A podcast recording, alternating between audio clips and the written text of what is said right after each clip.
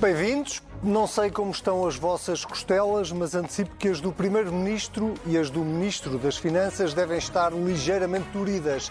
Começou com Fernando Medina a anunciar ao país que, como previsto e já anunciado previamente, o limiar de isenção do IRS passará a ser, a partir de 2024, o indexante de apoios sociais e não o salário mínimo nacional. Declarações. Declarações que envelheceram mal e depressa. Nós temos neste momento o mínimo de existência fixado no valor correspondente precisamente a 14 vezes o valor do salário mínimo nacional. Não é entendimento do Governo que se deva alterar essa situação. A arte de desautorizar um ministro em menos de 24 horas. Dava para escrever um livro sobre isto. António Costa falava no debate da moção de censura apresentada pelo Chega, quando decidiu criar mais um ato de puro contorcionismo político. Ainda se lembra do que António Costa pensava sobre a TAP em 2015? Só iremos privatizar e vender parte ou a totalidade do capital, como eu aqui disse, tendo em conta a defesa dos interesses da companhia, os interesses de Portugal e o interesse dos portugueses. Não é 30%, não é 50%, pode mesmo vir aí uma venda de 100% do capital da TAP pela mão do mesmo PS e do mesmo António Costa, que em 2015 foi a votos com o seguinte programa eleitoral: o PS não permitirá que o Estado perca a titularidade sobre a maioria do capital social da TAP. Da arte do contorcionismo para a arte do ilusionismo. O Governo aprovou esta semana três novas medidas para ajudar as famílias a enfrentar a subida das taxas de juro. A mais emblemática resume-se mais ou menos assim: poupa agora para pagar mais tarde. Vão poder solicitar ao seu banco que lhe seja feita uma proposta de uma eh, prestação constante durante dois anos e uma prestação mais baixa do que aquela que pagam. Marcelo Rebelo de Sousa optou por fazer um resumo ainda mais mordaz. Aqui isto é para minimizar, se quiser. É um paliativo. É para ganhar fogo. E como eu disse, ganhar fogo durante, se for dois anos, também com alguns efeitos políticos. Uma folgazinha, apesar de tudo, é uma folgazinha hum, importante para as famílias no imediato, à espera que a situação de fundo melhore. Está no ar mais um Contrapoder. Eu sou o Anselmo Crespo e esta semana tenho um convidado especial, Paulo Rangel. Muito bem-vindo ao Contrapoder. Obrigado. Acho que é uma estreia. Uh, seja muito bem-vindo e obrigado por ter aceitado o nosso convite. Bem-vindo, Sérgio Sousa Pinto. É sempre um prazer estar de volta aqui contigo no Contrapoder. Vamos começar pelos temas políticos que foram marcando a atualidade esta semana. É quase uma. Como nós brincávamos uh, quando estávamos a preparar o programa, a dizer que isto era quase uma canja de miúdos, porque há vários temas. Mas vamos começar, apesar de, de, de, da brincadeira, uh, os temas são suficientemente sérios, sobretudo este tema da habitação, que tem vindo a ocupar o espaço mediático uh, na, nos últimos meses e que esta semana viu novos desenvolvimentos. O Governo aprovou esta quinta-feira três medidas que acabámos de ver, uh, três medidas para apoiar as famílias, vou começar por si, Paulo Rangel, uh, para apoiar as famílias naquilo que tem sido a subida das taxas de juro. Uh, Há também negociações em curso relativamente às rendas, mas já lá vamos. Gostava de ouvir primeiro em relação a estas medidas. O Presidente da República chamou-lhe um folgo, um pequeno folgo que está a ser dado às famílias, quase parecendo que, tecnicamente, estas, estas medidas não vão propriamente ajudar grande coisa. É essa a sua leitura? Bom, eh, a minha leitura é que, de facto, eh, estas medidas têm eh, várias desvantagens. A primeira delas, ou se quiser, o primeiro lado negativo, é serem tardias. Portanto, esse é o primeiro ponto. A partir de janeiro deste ano, se é que não antes, era já evidente que iria haver uma sucessão de, ainda de subidas que iam tornar a situação de muita gente que tem crédito à habitação, nomeadamente em Portugal, 90% dos empréstimos são empréstimos a taxa variável. Uhum. Uh, enfim, alguns acham que isso é apenas culpa das pessoas que quiseram fazer assim, mas eventualmente, em muitos casos, não será assim. isto é, em muitos casos não haveria grande chance de ter feito esses empréstimos se não fosse dessa maneira. e, portanto, acho que é uma situação que se tinha que ter em conta. E o PSD, curiosamente, logo em fevereiro, tinha proposto uma medida que é diferente desta, mas que era justamente a de um congelamento dessa prestação, com a possibilidade de todo o acréscimo de juros que tivesse, entretanto, ser congelado por dois a cinco anos, mas especialmente nos últimos cinco anos poder ser, ou eventualmente ter algum prolongamento, portanto havia um rescalonamento da dívida e poder ser amortizado, portanto, bastante mais tarde. Na prática estamos a falar da, da chamada moratória. Moratória. Agora, aqui, o que acontece aqui é algo que o, o, o ministro Medina disse claramente, mas curiosamente ainda hoje ouvi um programa de rádio em que pessoas até vindas da área da economia não ouviram essa parte, ou parecem não ter ouvido. É que não se trata apenas de fazer aqui algo que, enfim, como disse o Presidente, é uma folgazinha, portanto é, é melhor isto que nada. Um paliativo, disse mesmo Marcelo. E é um paliativo, mas não se trata apenas de fazer esta diminuição por dois anos, que é pagável daqui a quatro, o que em termos de calendário eleitoral é bastante Coincidente, é uma coincidência. É uma coincidência muito interessante, mas o problema é que se vai pagar mais. Isto é, como a, a, a, fixação, se quisermos assim, da taxa, o facto de ela ser agora congelada num certo nível durante dois anos, é feita uh, uh, pagando todos os juros na mesma, portanto é feita sobre o capital, depois vai haver juros adicionais sobre esse capital. Uhum. E é isto que uh, não está a ser dito e, portanto... Mas uh, Fernando Medina disse-o. Disse-o, disse-o claramente. Disse, disse, eu ouvi. Enfim, eu até tenho aqui o excerto, se quiserem, mas acho que não vale a pena passar, uh, porque é um excerto mesmo mínimo, em que está dito claramente, e, portanto, isto significa que os bancos vão ter aí a remuneração por essa perda, mas, quer dizer, no fundo, isto de facto não é aquilo que está a ser anunciado que é. É, é só esse o ponto que eu uh, queria fazer. Induz em erro. Induz em erro. E, por outro lado, acho que vem tarde. Acho que era possível ter feito isto antes, ter feito isto de outra maneira e, portanto, uh, enfim, e, e, só um remate final. Porque o Governo fala como se estivesse aqui, enfim, a fazer face a uma situação de aflição que é muito grande, mas nós estamos nessa situação porque durante oito anos não houve qualquer política de habitação por parte do Governo. E este governo está lá há oito anos. E não se esqueça da promessa que António Costa, enfim, mas hoje, enfim, já tivemos aqui uma demonstração abundante de que não se pode uh, confiar em nada do que diz António Costa, tinha dito que chegaríamos com o problema da habitação aos 50 anos do 25 de Abril, praticamente resolvido. Uh, e, portanto, uh, isto de facto é estruturalmente uma responsabilidade deste governo e é conjunturalmente também uma um engano, digamos assim. Uhum. Embora, obviamente, eu acho que é melhor ter esta medida que não ter nenhuma. Sérgio, eh, uma das questões que se coloca eh, quando estamos a discutir a subida das taxas de juro eh, e a forma como os governos, para além daquele debate que já, tivemos aqui, que é a posição do Banco Central Europeu, que não quer que os governos estejam a apoiar a economia, mas enfim, não é, não é para aí que quero levar a conversa. Mas uma das, das questões que se levanta sempre é que ferramentas é que objetivamente um governo tem para poder ajudar as famílias perante uma circunstância que uh, é difícil de contrariar, como esta da subida das taxas de juros. Isto era o possível ou há mais ferramentas ou um governo pode ir mais longe do que aquilo que este governo está a ir? Boa noite, Anselmo. Boa noite, Paulo. Uh, Bem-vindo, Paulo.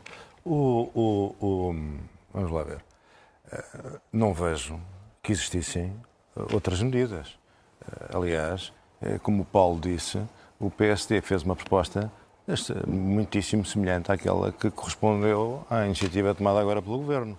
Uh, e quando se diz que é um paliativo para desvalorizar a medida, convém perguntar qual era a alternativa ao paliativo. Não queriam que fosse um paliativo, então queriam o quê? Que fosse o Estado a comparticipar o, o, pagamento das casas?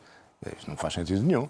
Portanto, não é paliativo nenhum, é a medida necessária, é uma moratória. É uma moratória que incide sobre o capital e que, de acordo com contas feitas, uh, corresponde a uma poupança de cerca de 13% na prestação, o que não é despeciando.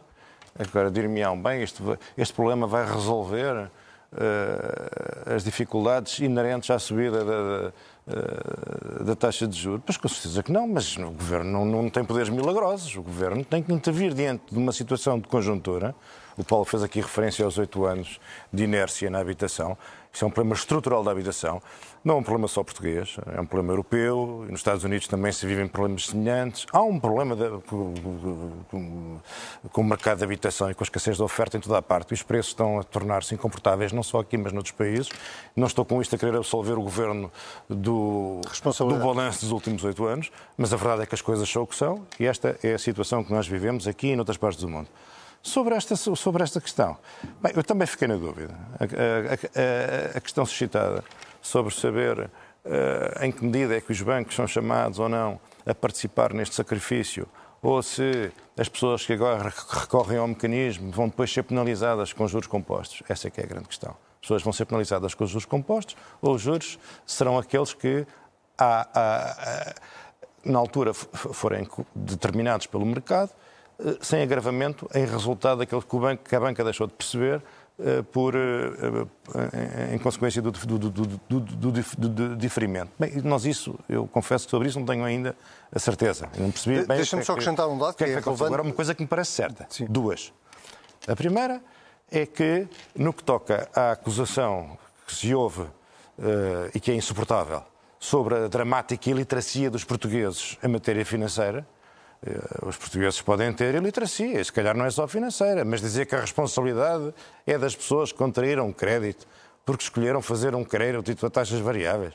Mas alguém se lembra de um banco ter um produto competitivo a taxas fixas? Fixa. Não, foram aqueles que não podem ser acusados de iliteracia, porque este é o negócio deles, que provocaram este enviesamento. O que se pode acusar é o poder político e, sobretudo, o Banco de Portugal, de não terem à época reagido e contrariado esta tendência uh, para as taxas variáveis. Os bancos disputavam o crédito à habitação, uh, disputavam nas, nas, taxas variáveis, as taxas fixas eram, eram ou não existiam ou, eram, ou não eram competitivas, pura e simplesmente. E eram desincentivadas até. Eram, eram desincentivadas. E agora dizer que, que, que, chegamos a este estado porque, porque, as pessoas não têm, porque os portugueses não têm literacia financeira. Isto é, quer dizer, isto é de uma má fé ou de uma, de uma estupidez sem, sem limites. Deixa-me pedir a tua opinião sobre uma coisa que o Paulo Rangel dizia. Vem tarde as medidas? Ou seja, achando tu que o Governo não pode fazer muito mais do que isto? Podia ah, tê-lo feito mais cedo? Assim, eu, eu, para já é sempre um gosto de debater com o Paulo Rangel, que é um um homem é para isso uma, que cá estamos. De uma, um homem de uma cultura e de uma inteligência muito estimulante. Agora, essa acusação do que vem tarde, isso é acusação chapão. Quando não há nada a dizer, é como aquelas pessoas que, são muito organizadas. Quer dizer, quem não tem nenhuma qualidade tem esta, é muito organizada. Pronto, é, é, é assim uma coisa que se tira sempre. É, tudo vem tarde, não é? Então, se tivéssemos o poder de, de antecipar o futuro, imagine-se o sucesso não seriam as medidas atempadas. Agora, a verdade é que esta medida uh, vem de facto acudir a uma situação das pessoas que contraíram créditos, que estão agora a ser penalizadas por uma taxa de juro eh, determinada pela necessidade de combater a inflação, é que é muito penalizadora, cria dificuldades. E nessas dificuldades, eh, as pessoas têm agora a possibilidade de beneficiar de uma moratória. Nem, não se pretende dizer que não é uma moratória. Isto não é um maná, isto não é um presente, isto é uma moratória, não é outra coisa. Mas o que as pessoas precisam neste momento é exatamente de uma moratória. Ou seja, de poderem ver o seu o, o, o, acréscimo de juro resultante da subida da taxa diferido no tempo. Isso e... é, é, o que podia ser feito. E... Se existirem ideias melhores, esta é uma das alturas boas para as pôr em cima da mesa. E acrescentar uma coisa às declarações do... Até porque até porque eu também já ouvi umas, uns pensadores a dizerem que esta medida não é boa, porque não acorda às pessoas em maiores dificuldades e tal. Em Portugal nós somos um país que o governo só, só, aparentemente, só tem a obrigação de governar para as pessoas em situação de dificuldade extrema. Os outros parece que não contam. Ora, quem não, não tem necessidade destas medidas ou de se socorrer desta moratória, também não tem nenhum incentivo a fazê-lo.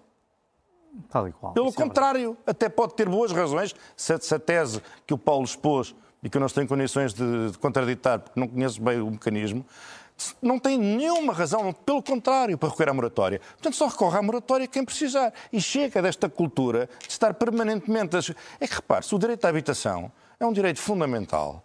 Ninguém discute isso. Mas há muita gente da classe média, não, não estamos a falar dos mais carenciados, há muita gente da classe média que, em, que, em razão da subida das taxas, também está com grandes dificuldades. Claro. E para quem está na rua, é tão dramático se for pobre ou se for da classe média, se quem perder a possibilidade de cumprir, de cumprir as suas obrigações uh, creditícias e se vir na obrigação de tomar medidas, mudar de casa, situações dramáticas precipitadas pela conjuntura. Portanto, acho muito bem que seja para todos, na certeza de que não há nenhuma razão para quem disto não possa extrair quem não tenha necessidade de socorrer disto, não, não tem nenhum incentivo para socorrer é, disto. Paulo, eh, eu ia só acrescentar eh, às declarações, ao lembrar das declarações de Fernando Medina, que o Ministro das Finanças disse que no final ninguém iria pagar mais pelo empréstimo, apesar desse juro adicional que iria ser não, não ia pagar mais pelo capital. Pelo capital. O capital não aumenta. O capital não aumenta. O juro aumenta, mas que ninguém uh, iria pagar mais pelo capital.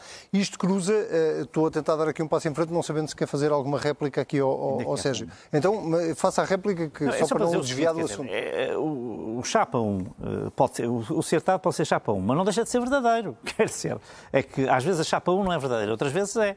Aqui houve uma proposta do PSD Uh, uh, em fevereiro, quando isto era tudo antecipável. Aliás, foi votada favoravelmente pelo PS, mas depois ficou bloqueada.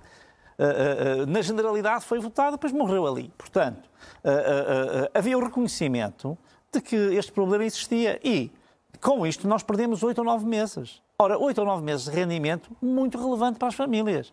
Uh, e, e, portanto, isto não pode deixar de ser. Porque os juros subiram pelo menos mais duas vezes. Uh, exatamente. E, portanto, e, portanto é, é, só para dizer oh, que. Paulo, não sabíamos qual era a evolução da inflação, não oh, sabíamos oh, qual, era, qual ia ser a reação do Banco Central Europeu.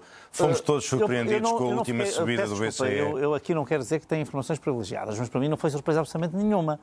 Uh, aliás, devo dizer, mesmo a ideia da inflação, desde setembro de 2021, que eu estava absolutamente convencido, portanto, antes mesmo da guerra, que íamos ter um fenómeno de inflação duradouro.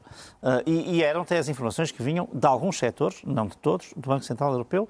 Como sabemos, não havia uma maioria que achava que não, mas havia vários que achavam que sim. Uh, uh, e, portanto, mas nesta, em, em janeiro de 2023, isto já não é, não, quer dizer, não há aqui grandes dúvidas sobre qual era a trajetória que ia ser seguida até aqui. Quer dizer, portanto, não havia dúvidas sobre isso. E, portanto, eu acho que aqui o Governo quis foi ganhar tempo, enfim, estamos com um governo que tem um, um especial deleite em, em, em em uh, manter uma situação. já, já existia a medida das, das bonificações, certo, cujo, que, cuja, que cuja insuficiência ficou bem revelada pelo impacto que teve, que foi muito aquém. Porquê? Porque era altamente, era até os 720 euros, agora foi para os 800, e era altamente complexa do ponto de vista burocrático. É Portanto, é uma coisa quase inaplicável. Nisso agora até se melhorou. Não era inaplicável, mas era demasiado complexo. Pronto, no fundo, eh, as pessoas não tinham grande incentivo em recorrer àquilo, porque aquilo era, nem sequer sabiam muito bem como é que haviam de, como é que podiam preencher todos aqueles requisitos. E, portanto, o, o que eu digo é, isso até melhorou. No questão da bonificação, uhum. melhoramos alguma coisa. Pronto.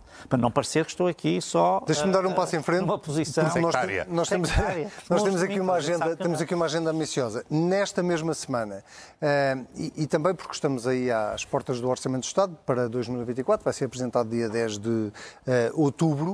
Uh, tivemos duas versões claramente contraditórias entre aquilo que o Ministro das Finanças disse e aquilo que o Primeiro-Ministro veio dizer a seguir, relativamente àquilo que é o limiar mínimo para uh, se pagar impostos em Portugal. Até hoje foi sempre o salário mínimo nacional é, é, o padrão, mas Fernando Medina veio dizer publicamente a vários órgãos de comunicação social que para 2024 deixava de ser o salário mínimo nacional. António Costa claramente tirou-lhe o tapete na Assembleia da República e agora no final da semana Fernando Medina veio dizer finalmente António Costa tinha razão, também é o chefe de governo, e portanto é isto que vai acontecer. Isto demonstra o quê uh, uh, sobre aquilo que é, enfim, uh, a organização neste momento da mensagem política do Governo e os objetivos que o Governo tem para, para o próximo ano? Quer dizer, isto mostra, em primeiro lugar, uma coisa que é evidente neste Governo, que é a sua senha fiscal. É? Portanto, este Governo gosta de, gosta de, de uh, extorquir uh, impostos da sociedade, uh, das pessoas, das empresas. Portanto, é um Governo que uh, quer assentar toda a sua política numa espécie de extorsão fiscal sistemática. Por isso é que nós temos a carga fiscal que temos, por isso é que nós temos uma recusa que é quase que diria obsessiva em, em, em descer o IRS quando este ano tem um excedente uh, que, aliás, ainda hoje foi comprovado, ontem uhum. pelo Conselho de Finanças Públicas, hoje por dados oficiais, uh, uh, uh, realmente está já na casa dos 4.500 milhões de euros, contamos com as contribuições, e que em rigor, está muito acima dos 2.200 milhões de euros, contantemente pelas contribuições que estavam previstos. Portanto, já vai no Ainda que Fernando Medina diga que o ano vai acabar com déficit. Uh, bom, uh, uh, ele disse que, apesar de tudo, que teríamos que esperar pelo orçamento, não é? Enfim, para ver qual seria a previsão exatamente. Portanto, enfim. E no plano de estabilidade as coisas estavam um bocadinho melhores, portanto, enfim, no programa de estabilidade. Mas o que eu queria dizer aqui é, isto, o, o Governo já tinha dito no orçamento do ano passado que iria fazer uma espécie de separação entre aquilo que era o salário mínimo uhum. e aquilo que era o mínimo de existência. Portanto, isso era o que estava previsto. E, e, por isso é que uh, uh, Fernando Medina veio dizer isso. E essa era a intenção do governo de António Costa. Mas como António Costa tem, enfim, esta ligeireza que nós vimos hoje, não é? de estar a dar cambalhotas sistemáticas em temas de grande porte e em temas de pequeno porte, quando percebeu que, evidentemente, toda a sua argumentação, numa situação em que os portugueses estão a viver com uma crise, uma crise tremenda, em que há esta inflação, em que não houve uma mudança dos escalões de IRS que fez com que só com isso o Estado tivesse ido buscar, disse o Conselho de Finanças Públicas, mais de 500 milhões de euros. Portanto, estamos aqui sempre naquela ânsia, enfim, há uma gula fiscal brutal do, do Governo, Uh, uh, uh, que está a ser gerida, com certeza, para depois, a dado momento, fazer alguma habilidade. o que acontece é que eu acho que havia essa, essa voragem eh, depois, eh, António Costa percebeu que isto ia correr mal e, portanto, no primeiro debate público que teve no Parlamento, ia ser confrontado com isto. Evidentemente que procurou emendar a mão. Como isso desautorizou por completamente uh, Fernando Medina, que já está visto que não tem nenhum problema em ser autorizado ou desautorizado, enfim, para ele é tudo igual, uh, não faz mal nenhum. Aliás, hoje deu uma explicação absolutamente extraordinária, não é? Portanto, ela própria uh, rocambolesca, que era, no fundo, estavam todos a dizer a mesma coisa, porque fazendo as reduções, no fundo, as pessoas com salário mínimo nunca iriam pagar. Enfim, havia uns casos muito raros em que poderiam pagar e, portanto, no fundo, estavam todos a dizer a mesma coisa. Portanto, até uma desculpa esfarrapada à última da hora inventou para tentar dizer que havia isto, mas isto mostra algo que eu acho acho que é claro eh, é que o governo, na área dos impostos, está a fazer muito mal ao país. Eh, porque não está a perceber que libertando uma das formas, por exemplo, fala-se sempre na questão da dívida pública, mas uma das formas de eh, a dívida descer é o PIB crescer. Uhum. E se nós tivermos mais Uh, uh, disponibilidade para investimento e até para algum consumo, o PIB, o PIB, cresce.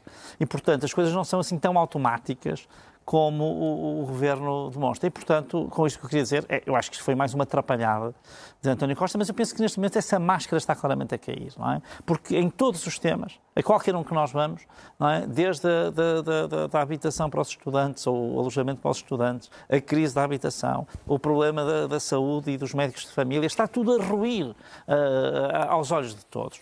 E, portanto, uh, enfim, este tipo de trapalhadas, diria eu. Vão sucedendo. Uh, vão sucedendo Seja, e vão sendo claras, vão, vão colando à imagem de António Costa. O, o, o, que é que, o que é que faria mais sentido? Tendo o salário mínimo subido para, para onde já está, para 760 euros, faria sentido rever esse limiar de, de pagamento de impostos?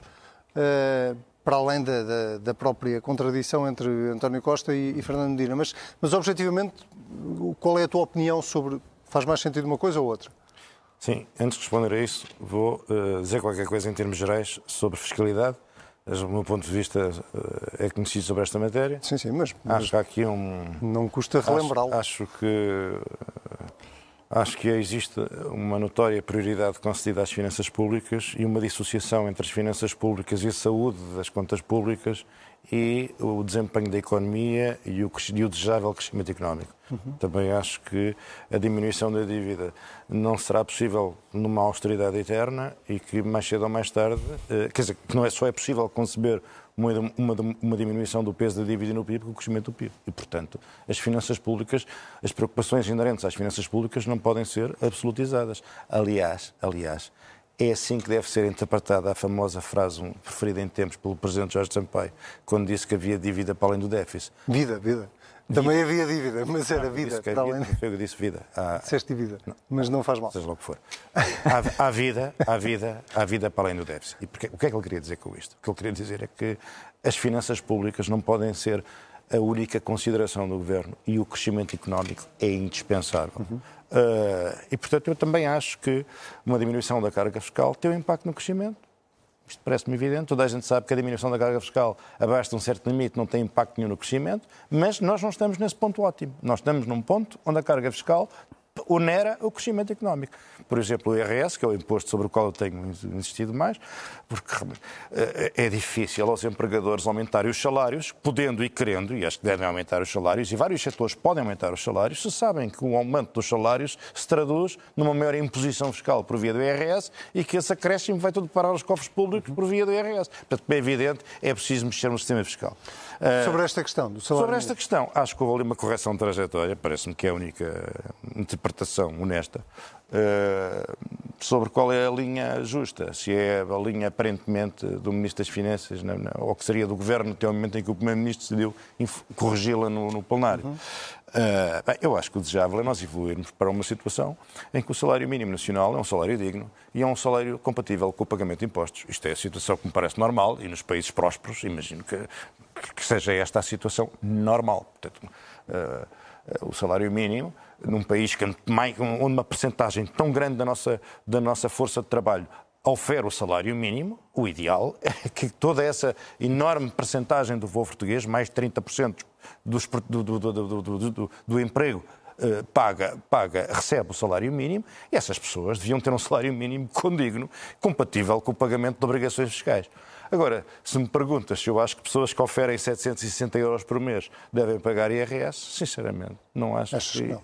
Que não, não existe nenhuma justificação, não, não existe nenhuma. Não, mas alguém acha que é possível viver dignamente com 760 euros por mês? Ou com mil. Uh, já, que, já que falaste em correção de trajetória uh, e estás no uso da palavra, começo por ti este tema uh, e acabo com o Paulo. esta, esta enfim, reviravolta em relação à posição de António Costa, que é, que é o Primeiro-Ministro, e que, e que, foi ele que, que, insistiu em 2015 na ideia de que a TAP eh, não tinha que ter uma comparticipação do Estado, na altura até maioritária. Eh, que tipo de leitura é que, é que, podemos fazer sobre isto? A leitura ideal é sempre honesta. E uh, parece-me evidente que houve aqui uma alteração da orientação do governo. Uh, e para, uh, eu nunca fui entusiasta da, da, nacionalização da TAP, nem da reversão da decisão que tinha sido tomada pelo antigo governo, e sobre isto só me, só me ocorre aquela famosa frase do Churchill sobre os americanos e dizia Churchill o seguinte: os americanos descobrem sempre a melhor solução depois de testarem todas as outras. E a verdade é que já foram todas testadas. E eu acho que mais valia oferecer uma resposta honesta e dizer o seguinte: nas atuais circunstâncias, vivemos com uma TAP eh, privatizada, com uma TAP eh, parcialmente pública, passamos pelo Covid, passamos pelas crises da TAP, passamos. Neste momento, objetivamente, a solução que serve ao interesse público é esta, pelas razões que passaremos a expor. Isto parecia melhor do que tentar explicar que a nossa posição é a mesma desde o princípio, porque isso não é possível, porque não corresponde à verdade. Então agora vamos privatizar as famosas caravelas, as caravelas dos descobrimentos. Como é que o Vasco da Gama vai à Índia se nós privatizarmos as, as celebradas caravelas que eram os aviões da TAP? Que não é possível. Quer dizer, quando, quando, quando, quando, uma, quando uma argumentação é uh, flagrantemente contrafactual, nenhuma pessoa com integridade intelectual pode, pode associar-se a esta argumentação. Portanto, mais valia um registro de, de, mais, mais franco e, e, e mais honesto sobre, sobre esta alteração da orientação política. Sobre a TAP. Bom, sobre a TAP, eu devo dizer que estamos perante uma situação que é, uh, uh, eu diria, muito grave. E grave porquê? Grave porque isto tudo é dito com uma leviandade enorme, nós, eh, não há qualquer sentido estratégico, portanto, há, primeiro, até António Costa achava que uh, a TAP devia ser privatizada, aliás, fez parte de vários governos que a tentaram privatizar. Sempre uh, até 2015. Uh, sempre até 2015. Uh, exatamente, e mesmo em 2012 achava que devia ser uma companhia latino-americana por causa dos voos para o Brasil e tudo isso e tal, não sei, não sei. Mas que eu fazer declarações desse género. Depois aparece como líder do PS, muito bem, enfim, terá mudado de opinião e diz: Nós temos mesmo de ter a maioria do capital. Uh, uh, enfim, com a geringonça leva isso ao limite. Essa operação é absolutamente, eu diria, inaceitável, porque o governo fica com 50% do capital, mas fica com menos direitos do que tinha quando fica sem a gestão. Quer dizer, é uma coisa absolutamente extraordinária. Como é que se faz isto? Não é? Isto sempre, aliás, com um amigo do primeiro-ministro lá sempre, Tá bem, mas não vamos, Machado. Pôr, não vamos não. pôr em causa a integridade das pessoas envolvidas. Eu não estou a pôr integridade são nenhuma, pessoas, só estou a dizer que foi acompanhado. Eu não estou a dizer se são decentes ou não são. Só estou a dizer que foi acompanhado ao milímetro pelo Primeiro-Ministro, com certeza. Porque foi alguém da sua confiança que estava ali. Portanto, é só isso que eu estou a dizer. Portanto, não é uma coisa de que ele tenha um, uma visão longínqua.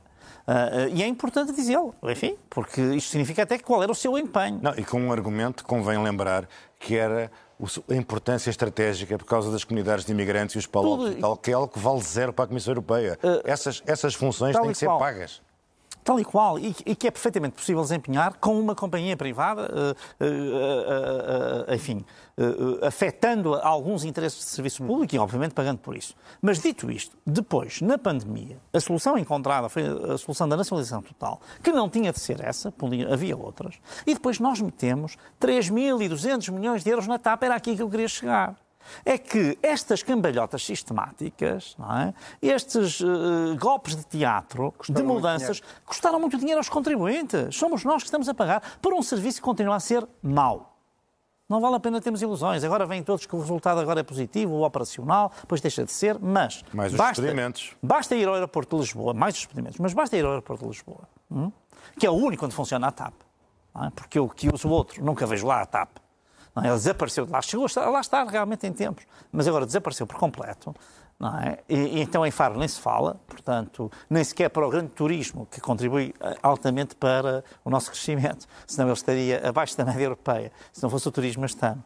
Mas, enfim, a, a, a, a TAP. programa. A, a, TAP, eh, enfim. Agora, chega aqui e vem agora falar, repare, é que neste, nesta, nesta, nesta apresentação eu, o Primeiro-Ministro falou como se sempre tivesse defendido que a TAP devia ser privatizada. É, é que isto é que é extraordinário. Até aos 100% se for caso disso. Até aos 100% se for caso disso. Quer dizer, o Primeiro-Ministro fala como se tivesse tido sempre esta posição. É isto que é realmente inaceitável. Muito e como eu digo, é grave porque nós estamos a pagar isso tudo. Mas podemos sempre reconhecer que houve uma alteração das circunstâncias com a pandemia, que baralhou o jogo não só das escolhas certas ou erradas do Estado, mas também dos próprios privados. Bom, uh, eu... vamos ter que avançar. Eu peço desculpa, a certo. conversa estava de facto a, a continuar animada, mas temos que avançar porque o nosso tempo está a escutar-se e ainda temos as moções desta semana.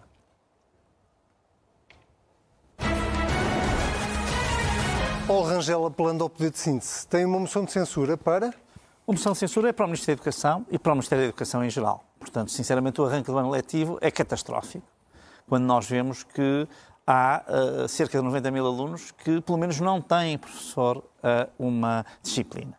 Uh, e, portanto, isto é algo que era altamente previsível. é curioso que, enfim, o, o, Ministro vem dizer que, enfim, não, não, se resolvem em meses problemas de, de 50 anos, mas ele está lá há 8 anos no Ministério. Uh, e, aliás, foi sempre o mentor do Ministério, toda a gente sabe disso. Uh, uh, e, portanto, sinceramente, eu acho absolutamente vergonhoso que tenhamos chegado a esta situação e que não se tenha cautelado ou menorizado os efeitos disto. Portanto, sinceramente, mais uma vez temos, depois de dois anos de pandemia e de um ano de greves, um ano que está perdido. Há uma geração que está perdida, eh, não tenho dúvidas sobre isso. Muito bem. Eh, a minha moção esta semana é uma moção de confiança, eh, só para equilibrar aqui as moções de censura, e é para os trabalhadores da TSF que esta semana fizeram a primeira greve da rádio em 35 anos de vida. Não pediram aumentos, não pediram para trabalhar menos, pediram respeito, talvez o mais básico das relações humanas e, naturalmente, também das relações de trabalho. Este protesto dos eh, trabalhadores e da redação da TSF é, é também ele simbólico em relação à situação que se vive em muitas eh, redações deste país. Já agora, em relação ao que se passa nos mídia e às dificuldades que as empresas de mídia atravessam, em Portugal, um pouco por todo o mundo, o mundo está a mudar, nós sabemos, mas respeito é, de facto, o mais básico daquilo que se pode pedir. Sérgio, tu adiaste uma, uma sugestão da semana passada, mas é podemos é fazê-la esta semana. A minha sugestão, a minha sugestão, aliás, muito antiga, porque é o livro Escolhi a Liberdade, de Vítor Kravchenko, a vida privada e política de um funcionário soviético. Este livro aparece nos anos 40 e aparece no mundo ocidental com alguma má reputação, porque foi um livro muito ativamente promovido por agências ocidentais, eh, ocidentais uh, e antissoviéticas e foi considerado durante muito tempo uma espécie de livro de propaganda anticomunista primária.